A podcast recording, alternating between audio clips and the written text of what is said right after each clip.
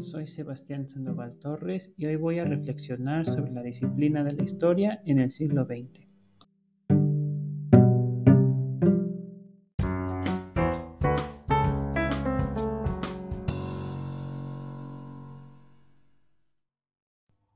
Cuando alguien me pregunta qué estudio y le respondo que historia, el primer comentario que mucha gente me dice es, lees mucho, ¿verdad? Esto es algo que caracteriza la disciplina, mucho antes desde que fuera una disciplina estrictamente. Al estudiar historiografía, es decir, al analizar las obras de historiadores, es necesario preguntarnos cómo lee este historiador.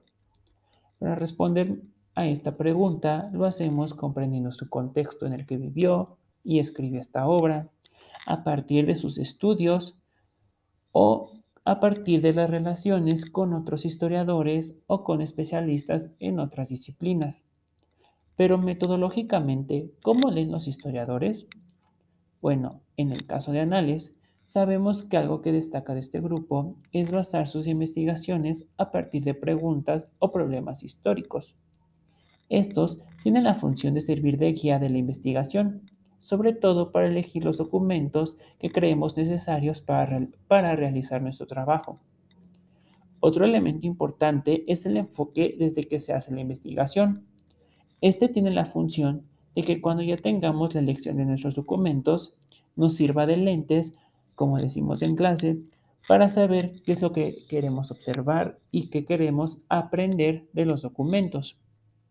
Y ya que llegamos a este punto, debemos preguntarnos, ¿Qué es un documento? Tanto para los historiadores de anales como para nosotros, el documento fuente es la herramienta básica de las y los historiadores.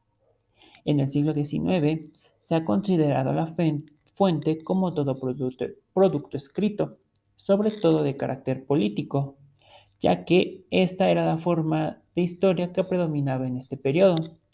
Pero en el siglo XX, con el proceso de especialización la historia con anales, se abre el panorama de objetos de estudio y con ello las fuentes y documentos que utilizaban y seguimos utilizando los historiadores para hacer historia.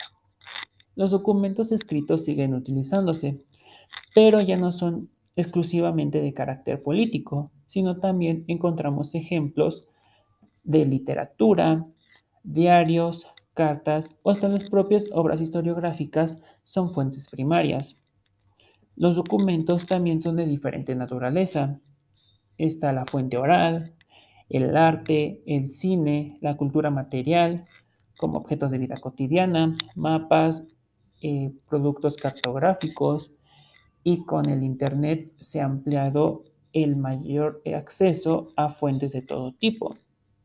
La gran apertura de la especialización y la interdisciplina en la historia ha logrado que el término de fuente se ampliara para poder aproximarnos al pasado y poder estudiarlo desde, desde diferentes perspectivas. Los retos para los historiadores actualmente es la creación o adaptación de metodologías para saber utilizar, leer e interpretar fuentes de todo tipo.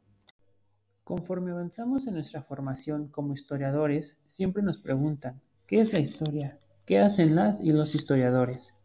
En este momento de mi formación podría formular una respuesta con lo aprendido sobre la historiografía representada por el grupo Anales a lo largo del siglo XX, que sigue teniendo un impacto en la forma en que las y los historiadores ejercemos nuestra disciplina el día de hoy. ¿Cómo hacer la historia de la historiografía actualmente? Al ser estudiante de historia, lo básico de la carrera es el análisis historiográfico, en el cual identificamos cuáles eran los objetivos del autor, qué fuentes utilizó, cómo estructura su obra, qué enfoque utiliza. Muchas veces esto es esencial porque nos sirve de herramienta metodológica para analizar obras durante la carrera y nuestra vida profesional. Pero si nos ponemos a reflexionar un poco más a fondo esto, el hacer este tipo de análisis nos sirve para identificar modelos para cuando nosotros escribamos historia en el futuro. El estudio de la historiografía no tiene como última finalidad observar el desarrollo de la disciplina, sino que su finalidad es pensar en qué hacemos los historiadores, cómo podemos estudiar el pasado, Son nuestras inspiraciones para que nuestra propia escritura de la historia, nuestro propio ejercicio de la disciplina. Siempre cuando queremos hacer una investigación histórica, nos preguntamos qué relación tiene el estudio de algo en el pasado con nuestro presente. Bueno, podemos hacer esta pregunta a la propia disciplina y la respuesta sería que la forma en que se escribió y estudió el pasado en el pasado, o sea, la redundancia, tiene una fuerte influencia en cómo lo hacemos nosotros en nuestro presente.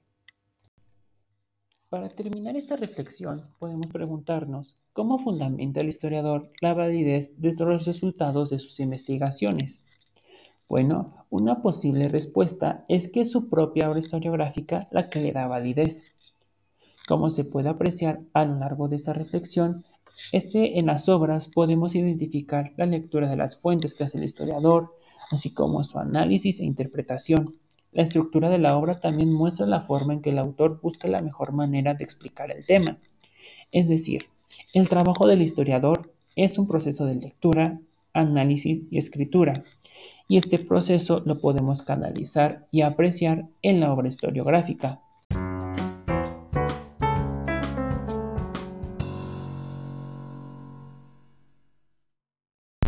Esto ha sido todo por el día de hoy.